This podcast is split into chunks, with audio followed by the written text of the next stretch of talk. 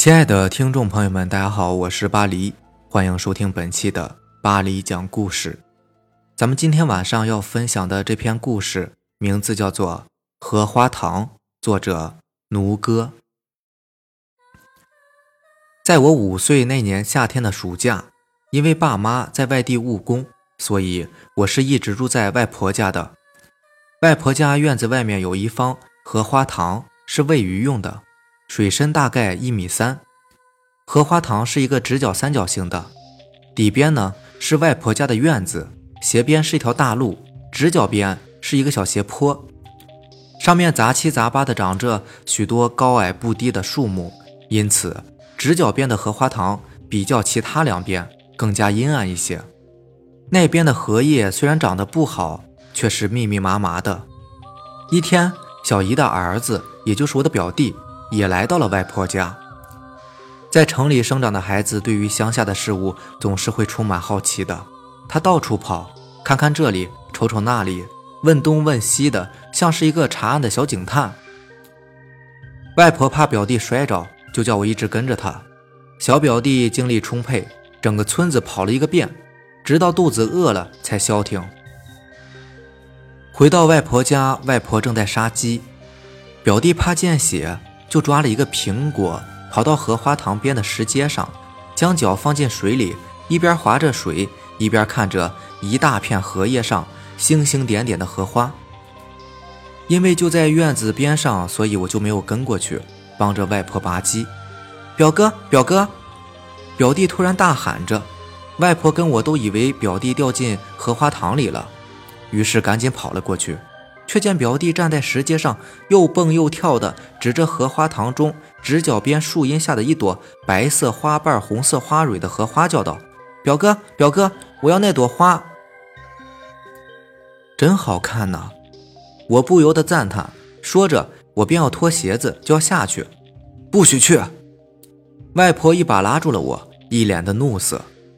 我从来没有见过她这样，就算是有时候跟村里边嚼舌根的妇人吵架。都没有这样过，为什么？表弟表示不服，说不许去就不许去。外婆二话不说的拉着表弟和我就往屋里走。表弟一路上叫喊着，还是拗不过外婆的大手，只得乖乖的回到屋子里面看动画片到吃饭的时候还嘟囔着一张嘴，饭也不好好吃。外婆给他夹菜呢，他也是一筷子打掉，闹着外婆是坏人，是坏人。外婆笑笑，并没有理他，自顾自地吃着饭。表弟依然是撅着嘴不肯吃，直到肚子咕咕叫个不停。下午，外婆被同村的李婆婆叫去聊天了。临走之前，叫我好好看着表弟，不要让他去荷花塘，我也不准去。外婆一出门，表弟就跟了出去，一直看着外婆没有了人影，随即又跑向了荷花塘。不管我怎么说，他都是不听，非要那朵荷花。我不同意，他便要自己下去摘。表弟比我小一岁，个头也要小一点我又是做哥哥的，我实在是拗不过他，只好下到荷花塘里帮他摘荷花。我脱掉鞋子，卷起裤腿，刚从石阶进到水里，只听荷叶深处传来哗哗的水声，像是有好大一条鱼在翻动。表哥，有大鱼！表弟弓着背，瞅着水声传来的地方。是啊，本来就是喂鱼的，这么深的水也弄不到啊。我说着就往水里走去。当时我一直觉得荷花塘水应该并不深呐，我并不知道有一米三左右。走了几步，水就没过了我的腰，我不得不后退。就在这时，表弟又叫了起来：“表哥，你看那是什么东西？”啊我回头一看。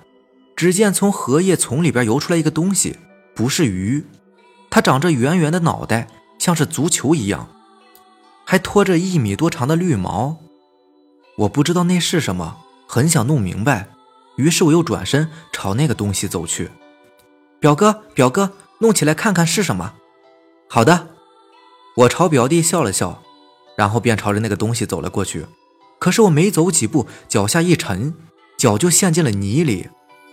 水马上没过了我的腰，表弟见我快被水淹了，赶紧跑进院子，抽了一根竹竿，跑过来递给我说：“用竹竿拨它。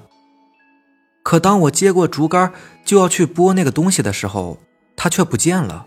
正在我找的时候，突然脚下好像被什么东西抓住，像是有一只手抓住了我的脚踝处，一股力量传来，便把我拉倒了，直往荷花塘的深水处拉去。表哥，你怎么了？表弟不明所以，急躁地跳来跳去。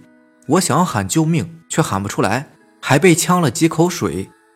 挣扎了几下，就被拖进水里。就在这时，我在水里看见一个满身浮肿、头发蓬松的女人，她正伸着胳膊，紧紧地拉着我的脚。我一害怕，又呛了几口水。我想哭，害怕的不得了。我又不甘心，我想爸爸妈妈，我要活命。我两只胳膊拼命地扑腾着，希望能够挣脱。可是时间一分一秒的过去了。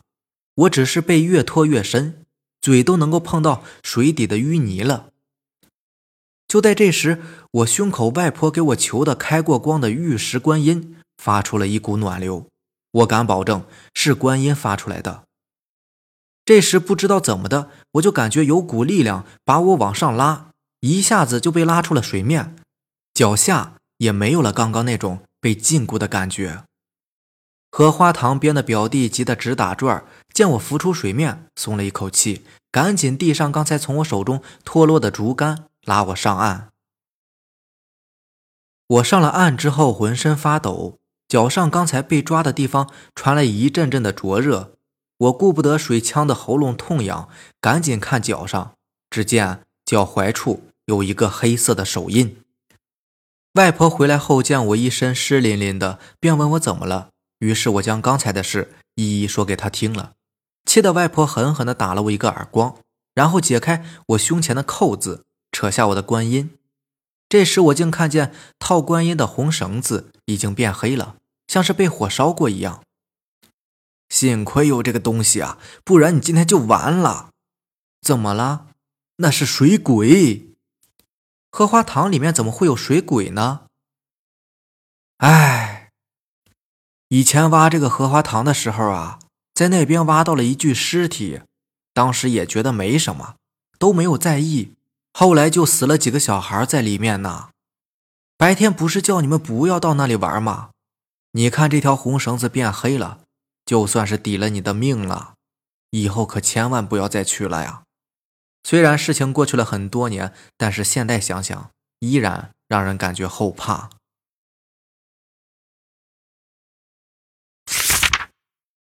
下面这个故事名字叫做《窗外瞬间消失的黑影》，作者开始迷茫。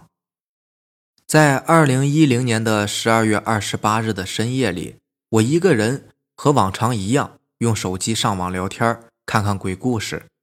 不知不觉中，我就在椅子上睡着了。我做了一个梦，不过我不记得梦里的事了，应该是一个很恐怖的梦吧，因为我是被吓醒的，还出了一身的冷汗。就在我还沉浸在惊吓中时，我突然看见窗外站着一个黑影，我们就隔着一道玻璃，不知道为什么就是看不清他的模样。更可怕的是，我竟然有十秒钟身体不能动弹，在一眨眼的时间，那个黑影便消失了，然后我就可以动了。我战战兢兢地走出去，四下看了看，外面什么都没有。说实话，我当时真的是害怕极了。现在想想，到底是自己出现了幻觉，还是真的遇到了人们所说的鬼呢？这个故事名字叫《夜路诡异的雾》，作者库瑞埃巴。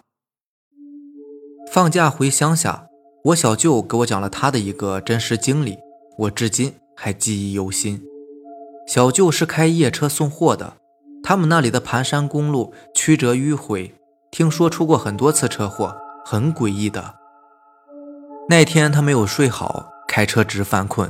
他并没有太在意，反正是到了晚上了嘛，几乎是不会有车辆经过的。只要稍微放慢点速度，就没有风险。